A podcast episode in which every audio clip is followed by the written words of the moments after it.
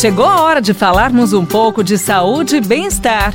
Professor Saúde, com Bel Espinosa e professor Antônio Carlos Gomes.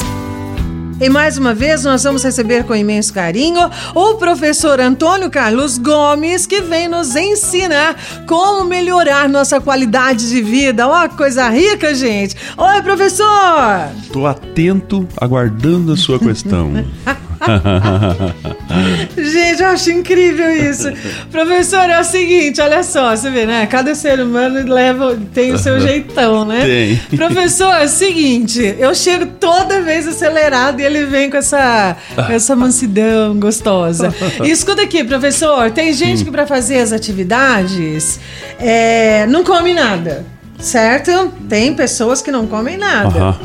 Tem pessoas que já tem aquele negócio assim, ó. Tem, o, tem o grupinho do, do, do, do pré-treino, do pós-treino, tem aquela, né? Sim. Tem aquela coisa, assim, eu me sinto melhor assim.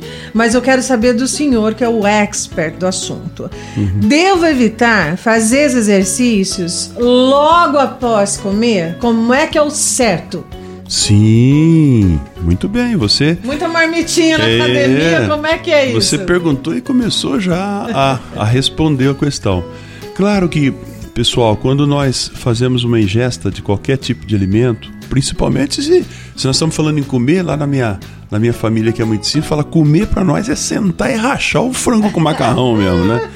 Então, quando você fala em comer, em almoçar, ou jantar, ou mesmo que seja um lanche, após essa refeição nós não devemos fazer exercício.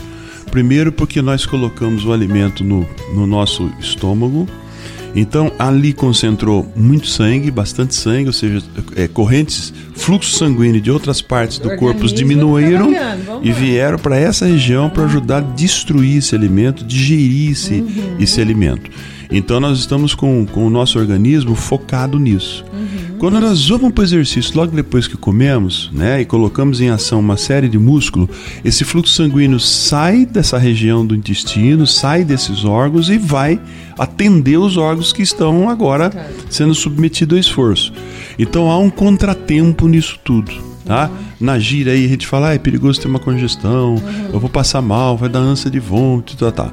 Então não, Faça a sua alimentação tranquilo e deixa para fazer exercício próximo de três horas depois.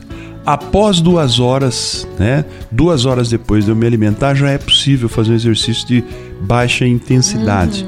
Mais duas horas e meia, três horas, já é possível fazer um exercício de, de média intensidade. Então, não entra nessa, tá? Se você tiver que comer alguma coisa, então uma fruta, uma pera, uma maçã, uma coisa dessa assim, momentos antes, não tem problema nenhum. Agora, realmente fazer uma boa alimentação é bom esperar acima de duas horas para depois poder se exercitar. Perfeito. Obrigada, professor.